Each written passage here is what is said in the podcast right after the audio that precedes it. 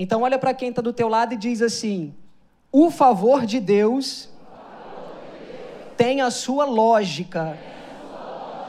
E na lógica do favor de Deus,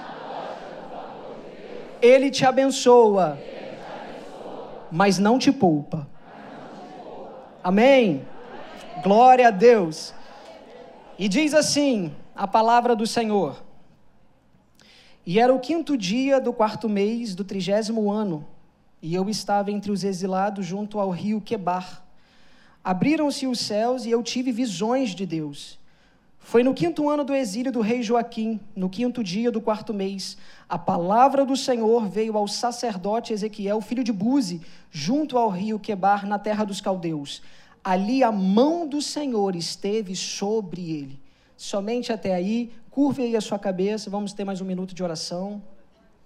Senhor querido, nosso Deus e nosso Pai, nós queremos dizer para o Senhor que hoje estamos aqui porque sabemos que o Senhor também estaria.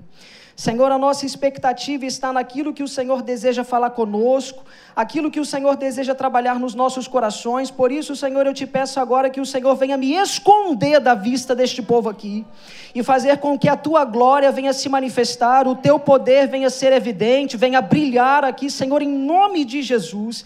Faz de cada coração aqui como terra fértil, Senhor, e fala conosco esta noite, em nome do Pai, do Filho e do Espírito Santo. Assim te pedimos, em nome de Jesus. Amém. Fique à vontade, tome o seu lugar e me conceda um minutinho da sua atenção. Quando se fala no profeta Ezequiel, ele de fato é sempre apresentado com esse tratamento, ou com esse pronome, qual? O profeta.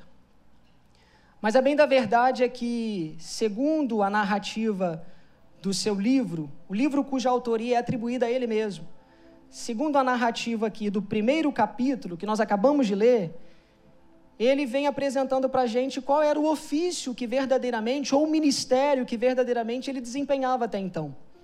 Aqui o Senhor está lhe concedendo a sua chamada profética, mas a Bíblia é bem clara em dizer que nesse episódio aqui veio a palavra do Senhor ao sacerdote Ezequiel. Então, antes de ser chamado para ser profeta no meio do seu povo entre os exilados na Babilônia, na verdade Ezequiel era um sacerdote. E já vinha também dessa linhagem sacerdotal, porque o seu pai, Buzi, também era um sacerdote. E fica aqui, inclusive, a sugestão para grávida. Olha que nome bonito, Buzi, para colocar aí no teu filho. Então, Ezequiel era um sacerdote.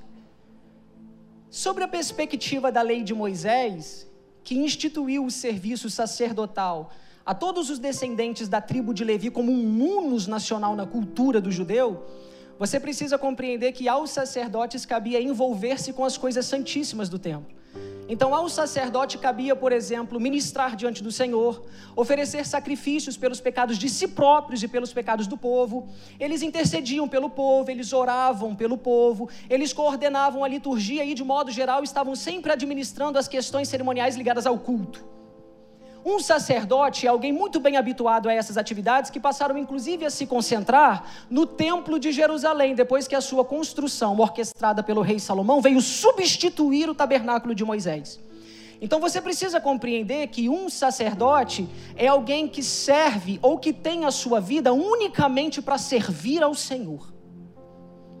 Um sacerdote é alguém que leva o sacerdócio não como um hobby, não como algo que ele faz para se entreter nas suas horas vagas. Isso não é para ele o seu passatempo. O sacerdócio para ele não é um pronome que ele carrega e que é reconhecido diante do povo. Não se resume só nisso. Um sacerdote, na verdade, carrega o sacerdócio como aquilo que traz sentido à sua vida, à sua existência. É aquilo, inclusive, que acaba se confundindo com a sua própria identidade. Por quê? Porque o que ele faz revela quem ele é. E aí você precisa compreender que um sacerdote, tudo que sabe é servir ao Senhor, é interceder pelo povo. E isso é tão sério, tão sério, tão sério na vida dessa categoria de pessoas, que eles sabiam que, embora servir fosse tudo que faziam, não bastava só servir. Por quê? Porque o ato de servir não era uma finalidade em si mesmo, mas a forma como se servia também era levada em conta.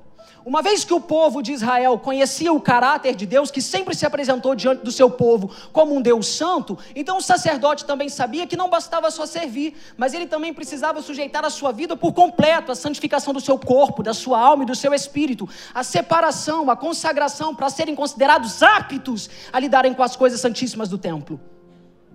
Então, estando verdadeiramente comprometidos em viver para servir ao Senhor, tudo que um sacerdote sabe é santificar-se para servir a um Deus santo. E sem sombra de dúvida, essa é também a visão de Deus sobre o próprio assunto. Agora, não pense você que para esse povo ter como objetivo principal, central da vida, somente o servir a Deus, fosse algo ruim, muito pelo contrário a despeito de outros cargos que eram exercidos por outras pessoas e que aparentemente para nós podem ser alvos de maior cobiça, como por exemplo a, a função de um nobre, a função de um juiz, a função, um cargo de um guerreiro, de um oficial, ou até mesmo de um rei, de um monarca, você precisa compreender que o sacerdote, se comparado a todos esses outros, tinha maior importância, tinha maior prioridade. Por quê? Porque entenda que na cultura teocrática do judeu, a sua cosmovisão é absolutamente absolutamente guiada e influenciada pelo sobrenatural. Então, exatamente por isso que o sacerdote tem a função mais prioritária no meio daquele povo. Tanto é que até as suas vestes eram diferenciadas. Tudo que o sacerdote sabe fazer é santificar-se para servir a um Deus santo de corpo, alma, espírito, interceder pelo povo, orar pelo povo, e embora as suas roupas carregassem pedras preciosas e fossem de linho fino, sabia-se que eles eram apenas servos, mas ainda assim tinham respeito e importância diante do povo. Por quê? Porque somente por meio do serviço que eles faziam era possível construir relacionamento aceitável com Deus. Mas de certa forma parece que se perdeu o temor de por como o homem se apresenta diante da presença de Deus. Tanto é verdade que Jesus, aos seus próprios dias, precisava repreender o falso conceito de grandeza que surgiu entre os homens. Por quê? Porque sucesso agora não significa mais o homem prestando louvor e reconhecimento a Deus, mas passou a significar o homem recebendo louvor e reconhecimento dos próprios homens. E isso me parece, inclusive, ter ficado ainda pior nos nossos dias. Sabe por quê? Porque a gente parece que já não sabe mais reconhecer o privilégio que é servir ao Senhor. Embora digamos isso nas canções em que louvamos, a gente parece ter se esquecido do que uma vida santa, reta e digna diante do Senhor ainda é capaz de nos proporcionar. Vai ouvindo aí. Dentro desse mundo globalizado e competitivo que estamos vivendo, Existe um padrão imposto, eu não sei por quem, porque por Deus não foi, que está arrastando multidões ao exigir delas cada vez mais um maior desempenho, maior influência, maior habilidade, multifuncionalidades, mais like custe o que custar. Por quê? Porque a expectativa agora é corresponder à expectativa da comunidade, a fim de que eu seja bem quisto nela. E o que acontece? Acontece que quando tiramos Deus do centro do governo de todas as coisas e colocamos a nós mesmos para servirmos a nós, a nós mesmos, os interesses de Deus saem de cena e entram os nossos interesses. E a gente busca tudo isso com muita ânsia. Para quê? Para construir relacionamento aceitável diante do Senhor? Não! Mas para construir relacionamento aceitável com os outros homens. E aí, neste contexto, servir ao Senhor deixa de ser uma prioridade e passa, a se tornar o quê? Uma atividade secundária, passa a se tornar uma atividade residual, que a gente trata da seguinte maneira: vou servir porque é o que sobrou para eu fazer.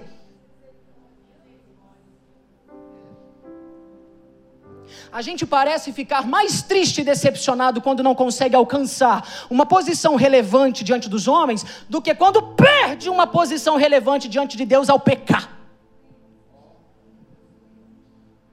A gente fica mais decepcionado quando não consegue alcançar aquilo que tanto lutou para ter e que, apesar disso, quando ainda lembramos que temos o Senhor, parece que não é suficiente para levantar o moral. Por quê? Porque se eu não puder ter tudo o que desejo, servir a Deus não basta.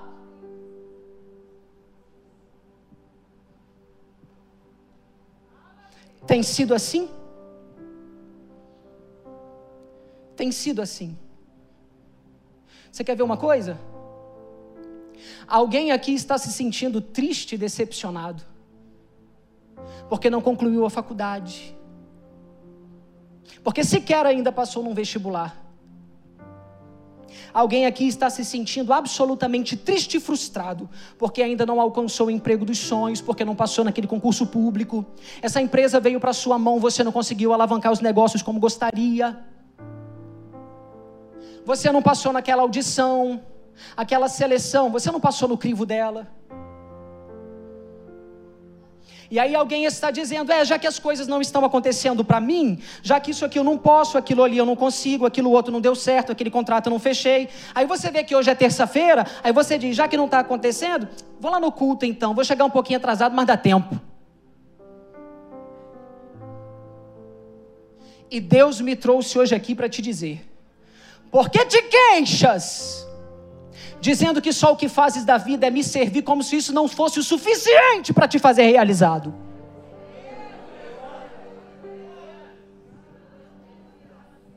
Por que te queixas?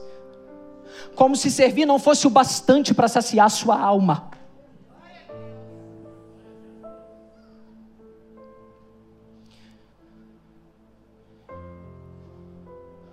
Por que se queixa no seu coração? dizendo que só servir ao Senhor não traz para você a qualidade que você gostaria.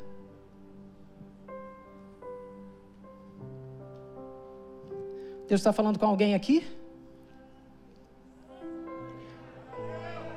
Vou te dar um minuto aí para adorar o Senhor, para glorificar o nome dEle.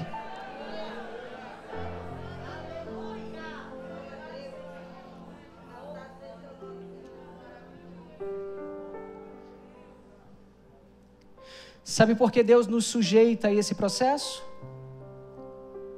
Certamente não é porque Deus não deseja que você seja alguém realizado.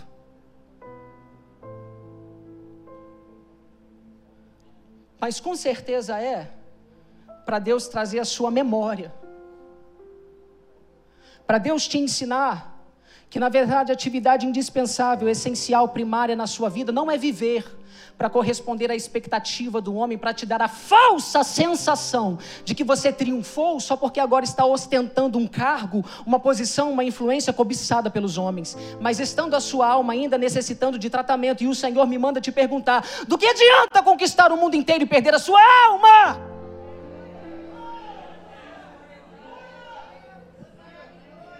E o Senhor está dizendo: sabe por que eu te sujeitei a esse processo? para você aprender que a atividade prioritária na sua vida ainda continua sendo me servir. Ainda continua sendo glorificando o meu nome, vivendo para glorificar o meu nome. Agora, o que vou dizer aqui falo com muito temor, mas com toda certeza também de que estou falando embasado na Bíblia. Eu sei que estamos no meio aqui de um povo pentecostal e eu também amo isso, porque creio nesse movimento, acredito no poder, acredito nisso tudo. Mas ainda que o que eu vá dizer aqui pareça para você um balde de água fria, sei também que você vive tanto no fogo do Senhor que não seria suficiente para apagá-lo. Mas escuta aí. Você quer saber a verdade mesmo? Deus não está também requerendo o seu louvor, a sua adoração, a sua serventia só para se reafirmar como Deus, não. Sabe por quê? Porque Deus não precisa do teu glória nem do teu amém. Isaías 43, 13. Olha o que o Senhor disse acerca de si mesmo por meio da boca do profeta Isaías. Ele disse assim: Ainda antes que houvesse o dia, eu você conhece, então vamos lá. Ainda antes que houvesse o dia, diz o Senhor: Eu, eu. Vai para Gênesis agora. E aqui a exegética do texto é isso mesmo, é literal, é tempo, ainda antes que houvesse o dia. Vai para Gênesis agora. Na cronologia da criação de Deus. Quem veio primeiro? O dia ou o homem? O dia ou o homem? E quando foi que Deus fez o dia? Quando foi? No primeiro. O Senhor diz que ele criou os luminares no quarto dia. Como é que havia luz então se o sol foi criado só no quarto dia e a lua também? Mas lá no primeiro dia o Senhor está dizendo: haja luz. Mas o sol e a lua veio no quarto. É porque quando você vai verificar lá no original do hebraico do Pentateuco, na verdade o Senhor está dizendo: Eu sou a luz.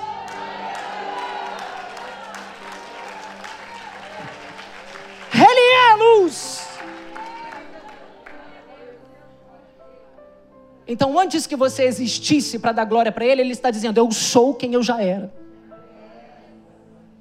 E quem continuarei sendo, por quê? Porque o Senhor não muda.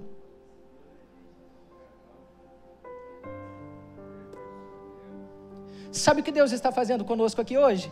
Nos ensinando o seguinte: eu não preciso do seu glória para ser quem eu sou, mas você precisa dar para mim o que é meu: a glória, a honra, o poder, o domínio, o louvor.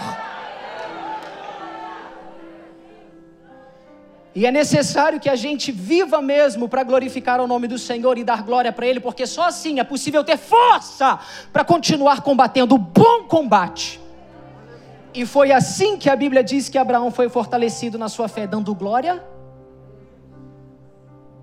Sabe o que Deus está fazendo hoje? Deus está nos resgatando desse falso conceito, desse conceito dissimulado, de que para ter dignidade pessoal ou autorrealização, a gente precisa empenhar todo o nosso tempo unicamente para poder alcançar o sucesso. Deixando de lado o zelo pelo nome do Senhor, o louvor pelo seu nome, uma vida para glorificá-lo, somente em busca do sucesso.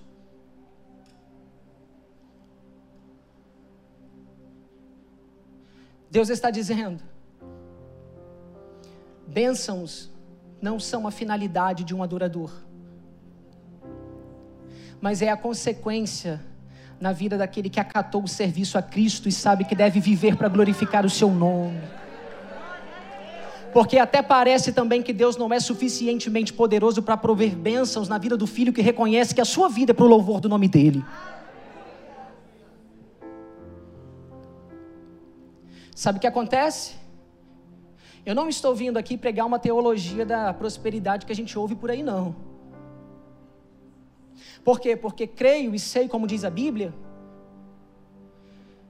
que a vida do homem não se constitui somente da abundância do que possui.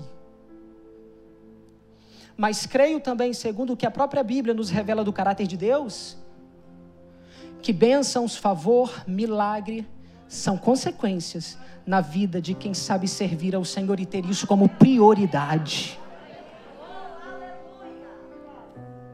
Só que aí nessa caminhada, o que, que a gente faz? A gente encontra dois extremos.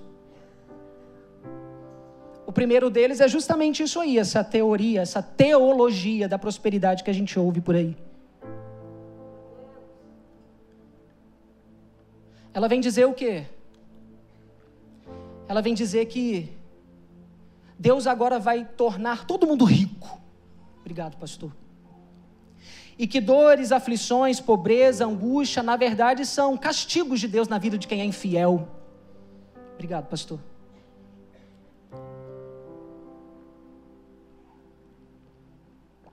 E isso não é verdade.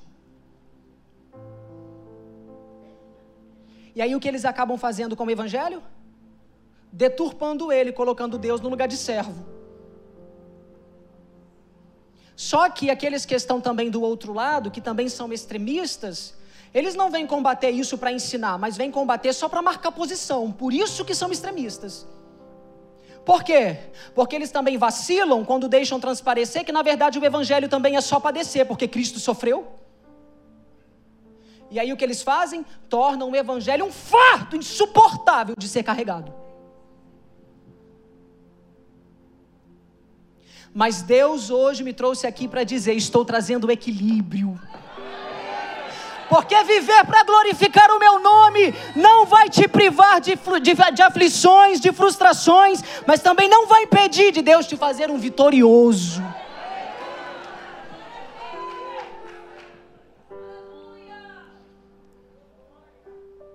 O favor de Deus te abençoa, mas também não te priva. O favor de Deus te abençoa, mas também não te poupa.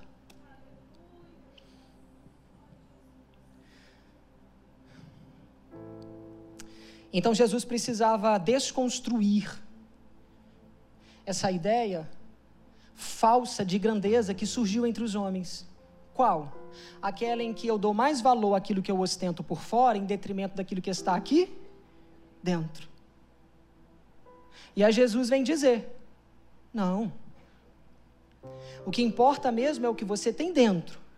E se o que tiver dentro estiver alinhado na vertical, nada obsta que você também tenha do lado de. Só que aí, como é que Jesus vai poder, vai nos ensinar ou desconstruir essa ideia, dizendo que a partir de agora ninguém mais vai ser abençoado ou poder contar com o favor de Deus? Mano do céu, misericórdia, porque misericórdia também é favor de Deus. E como é que a gente vai viver? Mas Deus vai desconstruir essa ideia como? Jesus vai desconstruir essa ideia como? Trazendo seus conceitos de reino. E é aí que entra a visão da sua lógica. Por quê? Porque Deus tem a sua lógica, viu? Olha o que Jesus disse. Jesus disse assim: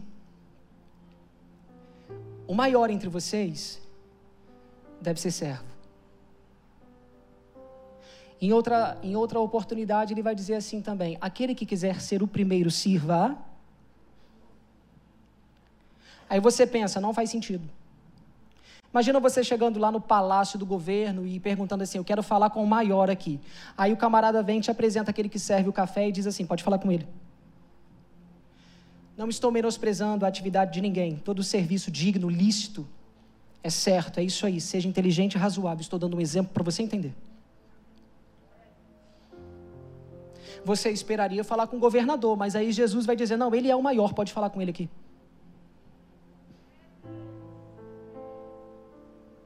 Parece que não faz sentido como alguém que é grande, na verdade é servo.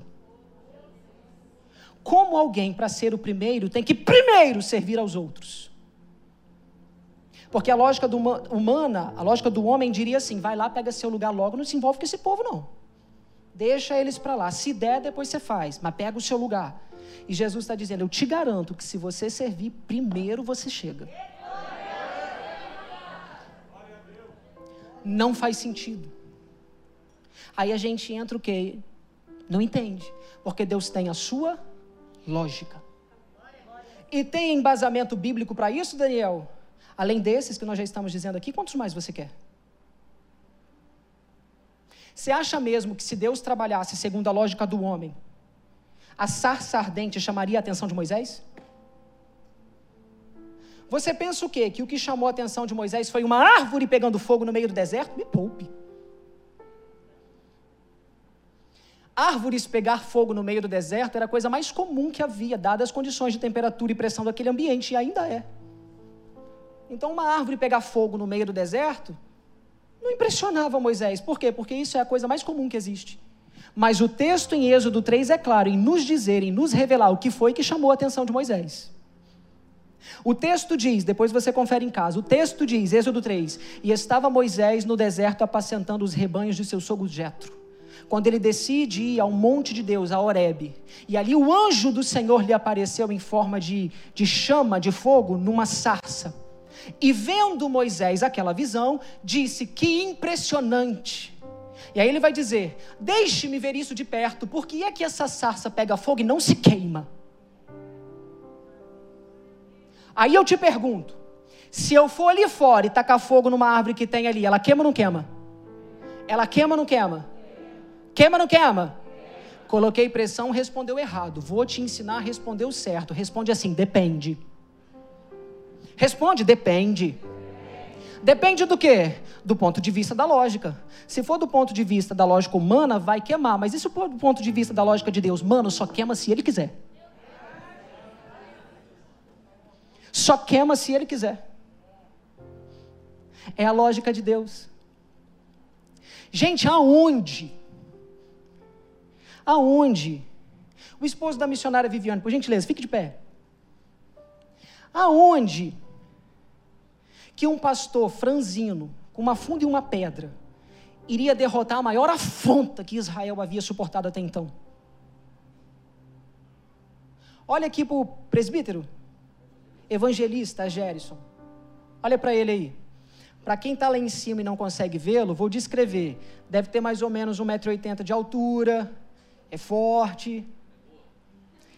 Ele diz que é gordo. É assim que ele é. Agora olha aqui para mim. Olha para mim. 1,67m de altura, 65 quilos. Se eu e ele formos pro fight, quem você acha que ganha? Quem você acha que sai escorraçado desse negócio? Pode responder aí que isso não vai afetar a minha masculinidade, não, sou bem resolvido. Mas quem você acha que ganha? Depende, é isso aí. Obrigado. Porque se for do ponto de vista da lógica do homem, mano, eu vou apanhar muito. Mas se for do ponto de vista da lógica de Deus, quem é esse incircunciso para afrontar o Deus dos céus? É a lógica de Deus. Você acha mesmo que se Deus trabalhasse segundo a lógica do homem, gente, um camarada iria sobreviver três dias na barriga de um peixe sem morrer sufocado por falta de oxigenação ou vítima do processo natural de digestão dele? Você acha que se Deus trabalhasse segundo a lógica do homem, Misael, Ananias e Azarias, lançados numa fornalha de fogo sete vezes mais aquecida, iam sair de lá inteiros, sem um fio de. Que fio de cabelo? A Bíblia diz que não havia nem cheiro de queimado neles. Nem cheiro. Aí eu te pergunto: se eu botar a minha mão lá na trempe do fogão, queima ou não queima? Depende. Se for do ponto de vista da lógica do homem, queime de Deus, só se ele quiser. Você acha mesmo que um camarada ia sair inteiro depois de ser lançado numa cova de leões famintos? E no outro dia dizer assim para o rei: fica tranquilo, porque eles só foram meu travesseiro. Aonde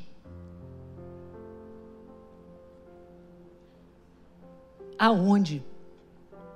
Você acha mesmo que se Deus trabalhasse segundo a lógica do homem, uma, ar, uma, uma nuvem, uma nuvem do tamanho da mão de um homem, iria trazer provisão para três anos sem chuva? E o profeta ainda, diz assim para o seu servo: vai lá e se apresenta para Acabe, manda ele pegar aí a sua carruagem, seus cavaleiros, seus oficiais e descer logo, antes que a chuva o apanhe. Só que aí a Bíblia vai dizer que Elias ainda chegou primeiro do que ele. Se eu te colocar para competir com os cavalos, quem ganha? Tem gente que respondeu cavalo. Vou perguntar de novo: se Deus te colocar para competir com os cavalos, quem ganha? Então, a partir de hoje, quando você for lá no consultório para receber um diagnóstico de um médico, sai dizendo para ele assim: hashtag depende.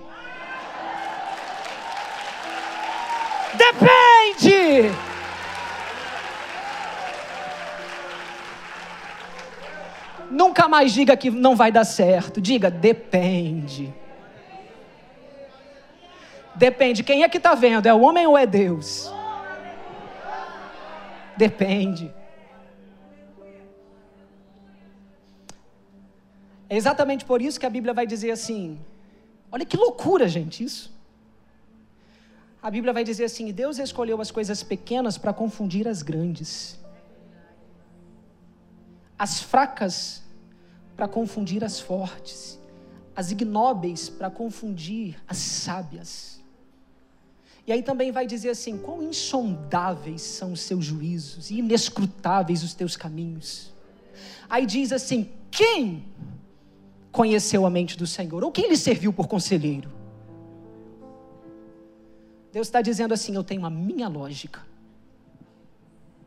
E enquanto o Senhor me visitava no meu quarto para me dar essa palavra, ele disse assim: diga expressamente aos meus filhos. Pare de se queixar pelo fato de que Deus não correspondeu à sua expectativa. Pare de se queixar porque Deus não trabalhou segundo a sua lógica. Sabe por quê?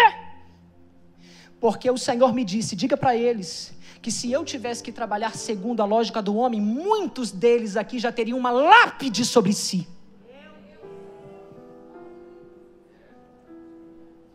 Deus está dizendo: comece agora a agradecer, porque na equação da minha lógica não tem razão humana, tem graça.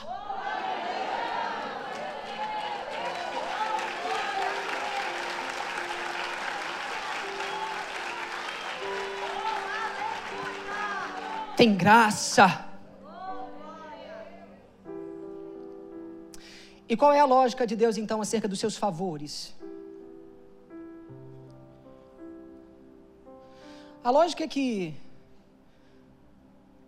ser alvo da bênção de Deus, ser alvo do milagre de Deus, ser alvo do favor de Deus, pressupõe ou requer uma consciência de que a sua vida serve unicamente para glorificar o nome do Senhor.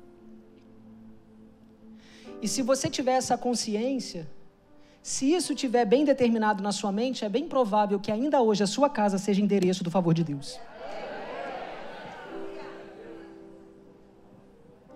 E você sabe o que é favor? Agora, sem espiritualizar, dicionário. Favor significa conceder auxílio a alguém, dar-lhe um proveito Aí você vai pesquisar um pouquinho mais, você vai descobrir lá o que, que significa proveito. E está lá: proveito é a consequência positiva de uma serventia.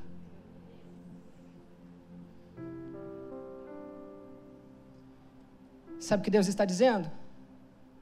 Se a sua vida for para me glorificar, se a sua prioridade for para louvar o meu nome, para me adorar, para me servir, a força que você precisar, eu te dou. A sabedoria que você precisar, eu te dou. A porta que você precisa ver aberta, eu tenho uma chave. Eu sou o caminho para você chegar. O alimento que você precisa para matar a sua fome enquanto caminha, eu sou o pão vivo que desceu do céu. A sede que você tem enquanto caminha, eu sou fonte de águas vivas que faz jorrar para a eternidade. Deus será o que você precisar que Ele seja. Se a sua vida servir para glorificar o nome dele. E eu quero falar para os jovens aqui agora. Você está chegando agora no ensino médio, daqui a pouco vai ingressar numa faculdade, está crescendo, ou quem sabe até está saindo dela agora com uma colação de grau. E aí você está na expectativa de começar a desempenhar aquela carreira para a qual você estudou e deseja que seja brilhante. E Deus está dizendo: não sou contra. Mas e se eu te disser que santidade é o suficiente para eu te fazer espetacular? E se eu te disser que santidade é o suficiente para você ter resultados extraordinários? Porque a Bíblia vai dizer os que esperam no Senhor renovarão as suas forças, eles subirão com asas como águia, eles correrão e não se cansarão, caminharão e não se fatigarão. Sabe o que é isso? Pessoas comuns tendo resultados extraordinários.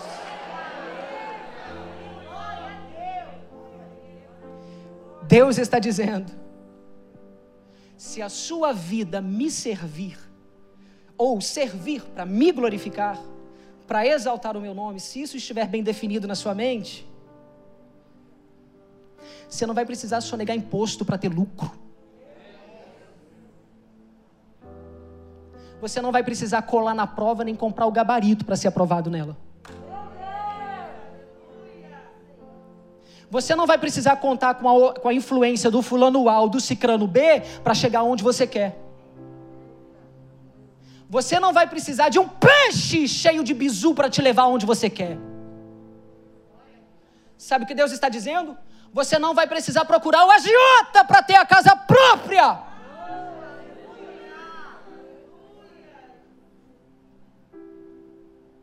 Sabe o que o Senhor está dizendo?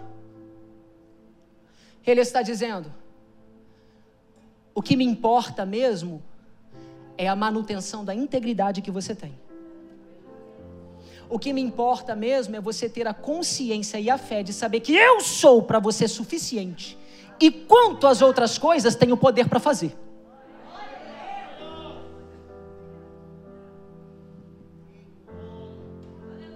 Deus tem poder. Mas hoje Ele quer saber qual é a motivação do seu serviço.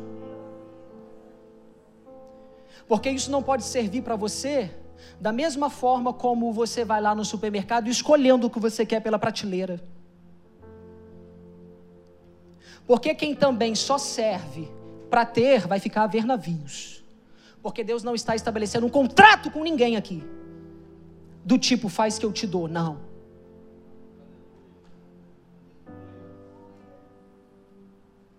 Mas o que ele está dizendo é: a despeito do que você não tem, saiba que eu sou suficiente. Suficiente para te fazer realizado. Agora volta para Ezequiel. A Bíblia diz que ele era um sacerdote. Mas a bem da verdade é que não há nenhum registro, nem na Bíblia, nem em nenhum outro lugar, de que ele efetivamente tenha exercido o sacerdócio. Por quê? Porque Ezequiel enfrentou um problema que era a sua idade. A Bíblia nos conta, ela é expressa. A gente não precisa inventar nada, a Bíblia conta tudo. Quando ela diz que o sacerdote Ezequiel foi exilado para a Babilônia aos 25 anos. Ele começa dizendo assim no texto: e era o quinto dia do quarto mês do trigésimo ano. Não fazia 30 anos ainda, ou ainda não havia se completado 30 anos, de que ele fora exilado para a Babilônia. Não. Por quê? Porque logo em seguida ele vai contar para a gente há quanto tempo ele estava na Babilônia. Ele, ele, ele continua dizendo assim: e era o quinto ano do exílio do rei Joaquim. E segundo uma informação que a Bíblia nos dá em 2 Reis capítulo 24, a gente sabe que na verdade Ezequiel foi exilado ou transportado, expropriado da sua herança, na mesma ocasião em que fora o rei Joaquim. Então ele estava ali há cinco anos. Então, quando ele diz lá, e era o trigésimo ano, na verdade ele está fazendo referência à sua idade. E se ele já estava lá há 5, 30 menos 5 é matemática, 25. Então, com 25 anos, ele fora expropriado, ele foi exilado para a Babilônia. E por que não pôde exercer então o serviço sacerdotal em Jerusalém? Porque, de acordo com a Bíblia também em Números 4, só se podia exercer o sacerdócio a partir dos 30 anos. Ele não chegou a essa idade. E o que significa dizer isso? que efetivamente ele não conseguiu exercer, não chegou a exercer o sacerdócio em Jerusalém, embora estivesse muito acostumado com essas atividades em razão da sua linhagem sacerdotal e também porque estava ali habituado com isso em razão de ser um aprendiz. E qual era a expectativa do aprendiz? De ver se cumprindo sobre a vida dele a palavra do Senhor que está sobre todos aqueles à beira de servir o sacerdócio. Qual? de que Deus lhe daria um ministério bem-sucedido, de que Deus lhe daria significância. Por quê? Porque isso não era só do ponto de vista espiritual, não, mas até mesmo do ponto de vista social diante do seu povo. A Bíblia vai dizer também que o Senhor convocava os sacerdócios para poder auxiliar na resolução de casos de litígio e violência do povo. Então ele tinha relevância a sua expectativa era de ver se cumprindo a palavra do Senhor que beira sobre todos esses dedicados a esse serviço. Deus vai fazer, vou servir, vou ser útil, Deus vai cumprir a sua palavra. Só que o contexto não era favorável, por quê? Porque antes que isso acontecesse, ele foi exilado. A sua terra foi invadida por inimigos e ele foi arrancado à força dali e levado para a Babilônia. E na Babilônia ele jamais poderia exercer esse ofício, por quê? Porque lá não tem o templo.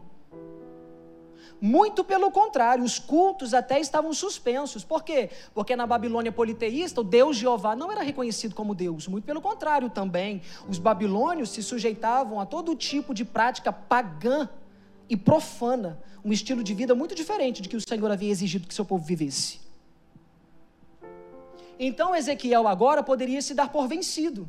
Por quê? Porque está enfrentando uma crise política e militar com a sua nação inteira, além também de ter todos os ingredientes para constituir uma crise de identidade. Só que aí ele é claro quando ele diz, e era o trigésimo ano, estando eu em terras estrangeiras, e veio expressamente a minha palavra do Senhor. Deus estava ali fazendo com que ele fosse agora transportado para a chamada profética. exatamente como, como deveria ter acontecido com ele em Jerusalém aos 30 anos, acontece agora, no tempo exato, mas não do jeito que ele esperava. Sabe o que, que Deus está dizendo? Eu vou fazer, só que você fica esperando que eu venho por esse caminho, surpresa, cheguei por outro.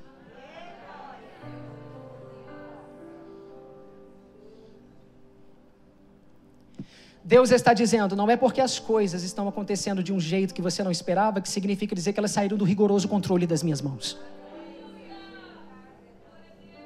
Não é porque estão acontecendo de uma forma que você não gostaria, que significa dizer que não vai terminar do jeito que Deus falou.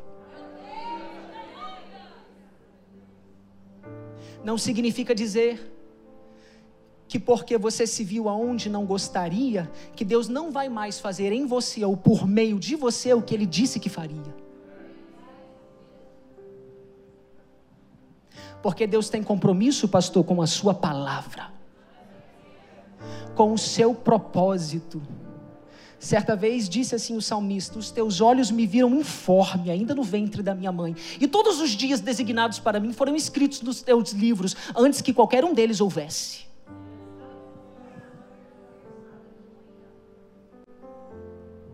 Deus vai cumprir a sua palavra. Deus está dizendo que há promessas de pé aqui ainda. Deus vai cumprir tudo, Deus vai cumprir a sua palavra, mas vai ser do jeito que Deus falou. Do jeito que Deus falou, não é do jeito que você quer, é do jeito que Deus falou.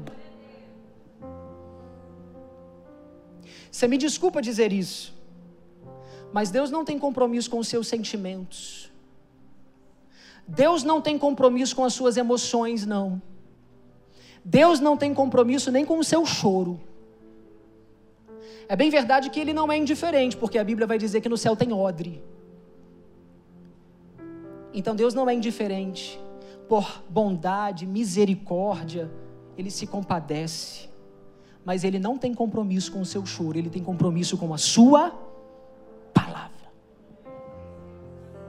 Então você quer um conselho? Guarda a palavra, medita na palavra, ora a palavra, se alimenta da palavra, fica com a palavra, porque Deus tem compromisso é com a sua palavra. Coloque essa palavra aí no pedestal da sua vida. Porque Deus garante a sua palavra. Gente, a Bíblia nos assegura que o Senhor diz assim: e todos saberão que eu sou o Senhor. Por quê? Porque falei e fiz. Todos saberão que eu sou o Senhor. Por quê, Deus? Porque falei e assim o fiz. Deus tem compromisso com a Sua palavra. A Sua palavra, fica com a palavra acredita na palavra, pede a Deus revelação da palavra, a sã doutrina.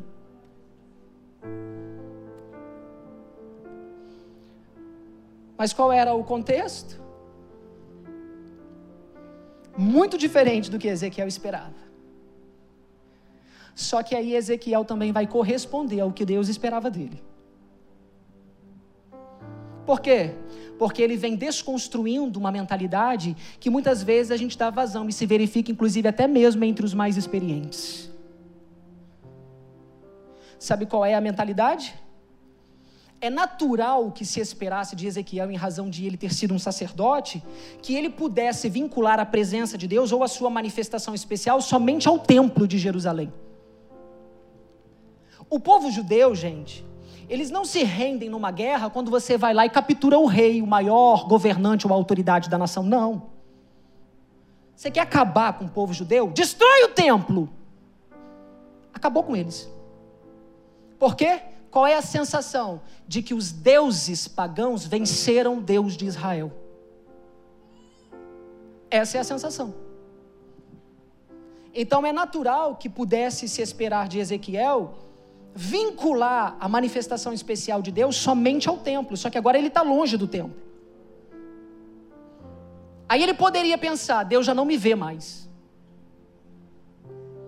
Deus está longe. Deus está de costa. Será que Deus, que tinha o um braço tão forte e poderoso e que outrora, consegui, consegui, é, que outrora, oh meu Deus, concedeu tantas vitórias a seu povo, agora parece que o seu braço se encolheu? Sempre servia ao Senhor com fidelidade, por que isso veio me acontecer?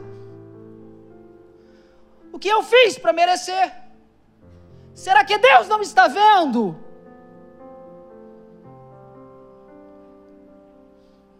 E aí a gente fica buscando compreender as adversidades da vida. E fica perturbado. E se não vigiar, ainda peca com a boca. Agora olha de novo para quem está do teu lado e diz assim: Deus tem sua lógica. E essa é a beleza da lógica de Deus. Qual? É que da mesma forma que Deus consegue glorificar o seu nome na bonança, ele também faz o mesmo no caos.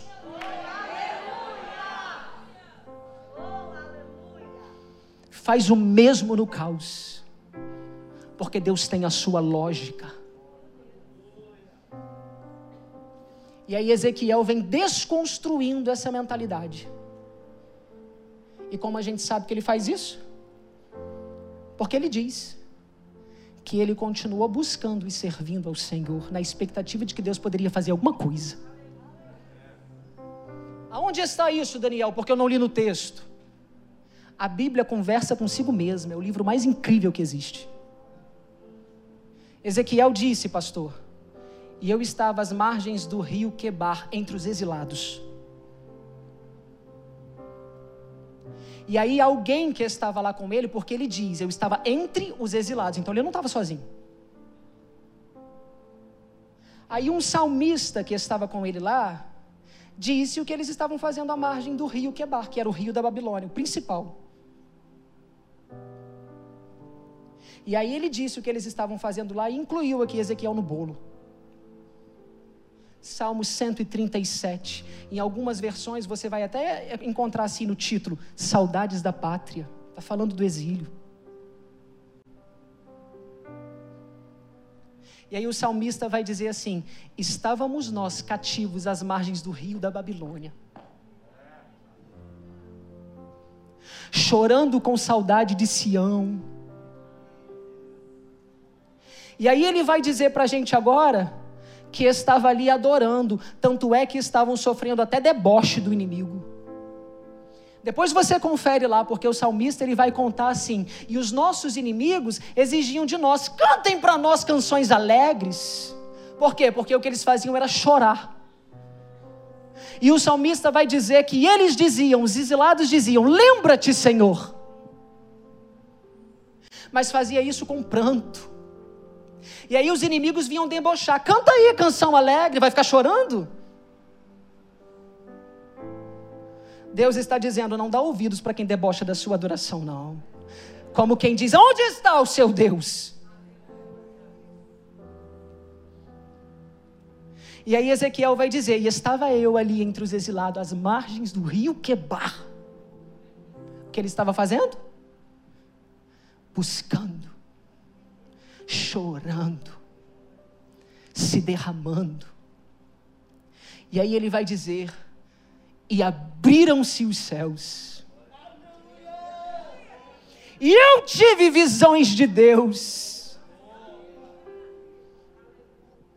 Ezequiel poderia sentir que o seu ministério seria significativo quando exercesse o sacerdócio ou até mesmo tivesse uma posição relevante diante da sua sociedade, mas essa era a visão dele.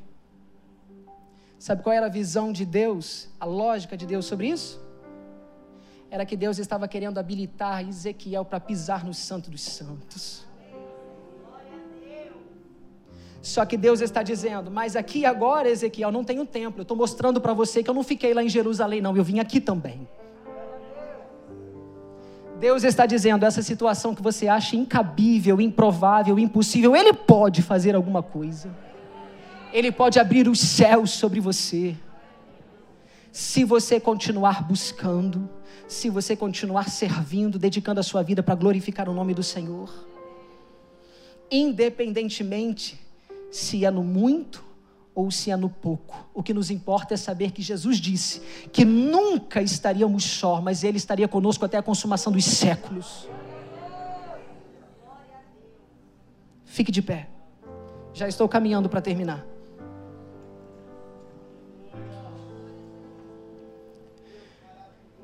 E ele estava ali então em terras estranhas e estrangeiras, mas ainda assim viu o céu se abrir sobre ele. Deus estava dizendo: Eu vou me manifestar, Ezequiel. Aonde você não esperava, aonde você achava que eu não podia chegar. Quem é que pode impedir a mão do Senhor de trabalhar? Ele vai aonde eu e você não podemos ir. Alguém está dizendo, já não tem jeito mais para o meu filho. Deus está dizendo, quem disse? Alguém está dizendo, não tem jeito mais para o meu casamento. O Senhor, quem disse? Isso aí é sob a sua lógica. Não tem jeito mais para a minha vida financeira. O Senhor está dizendo, quem disse? Porque Deus pode se manifestar onde você menos esperar. Não pense que o Senhor tem os mesmos recursos que você. Muito pelo contrário, o apóstolo Paulo disse assim: E o meu Deus suprirá as minhas necessidades segundo as suas riquezas. Ele está dizendo que ele vai suprir as minhas necessidades não com os meus recursos, mas com as riquezas que ele tem. E sabe o que a Bíblia diz em Salmos 24? Do Senhor é a terra, a sua plenitude, o mundo e todos que nele habitam. Eu costumo ver, às vezes, no meio dos jovens, e eu falo isso porque eu também disse isso, até que o Senhor um dia me corrigiu. Quando a gente chega aos 18 anos, a gente diz assim: faço da minha vida agora o que eu quiser. E o Senhor está dizendo, Salmo 24 para você: do Senhor é a terra, sua plenitude, o mundo e todos que nele habitam. Então, esse nariz que você carrega aí, nem ele te pertence. Então, não será da sua vida o que você quiser, mas o que Deus já determinou, nada além disso e nada menos do que isso. Então, para com essa arrogância.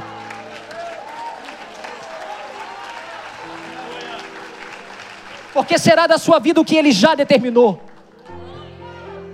E eu disse: faço da minha vida o que eu quiser. E o Senhor disse: alto lá, não faz não. E aí eu disse: graças a Deus por isso.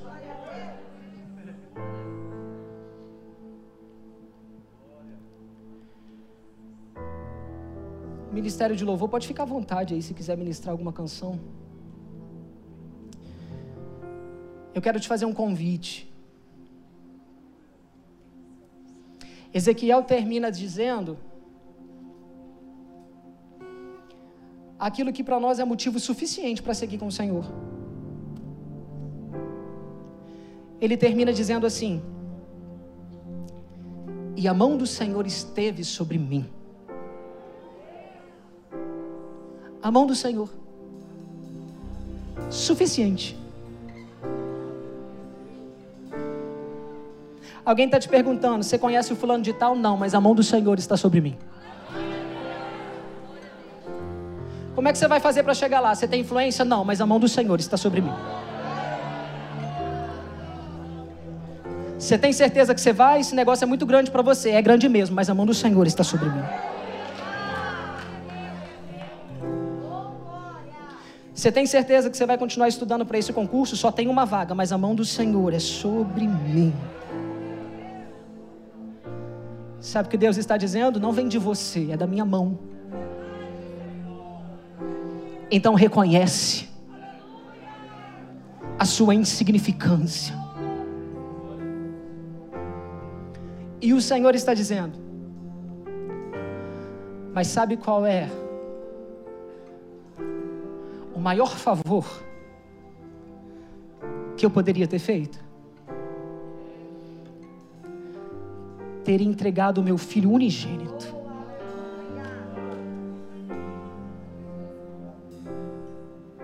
Sabe por quê? Deixa eu te falar uma coisa. A Bíblia diz que nós somos devedores do amor um dos outros. Mas nem o amor Deus te deve. Sabia disso? E não me olha com essa cara de como se eu estivesse aqui dizendo heresia. Porque antes o anátema aqui seja você. Olha o que ele disse por meio da boca do profeta Oséias. Ele disse assim: De mim mesmo os amarei. Sabe o que ele está dizendo? Se eu te devesse o amor, você nunca te, teria de mim o amor. Sabe por quê? Porque você não merece me exigir ele. Quando você coloca-se diante de um juiz para exigir a dívida de alguém, por que, que ele dá ouvidos à sua petição? Porque você merece exigir, isso é seu direito. Mas se Deus nos devesse o amor, Ele estaria dizendo assim: Te amo porque você merece. Alguém merece alguma coisa, gente? Mas Deus está dizendo: Você merecendo ou não, eu te amo. Por quê? Porque não tem a ver com você, tem a ver comigo. E eu sou amor. É exatamente por isso, escute, é exatamente por isso que quando você acerta e manda muito bem, Deus te ama. Mas e quando você vacila, pisa na bola, Ele continua te amando.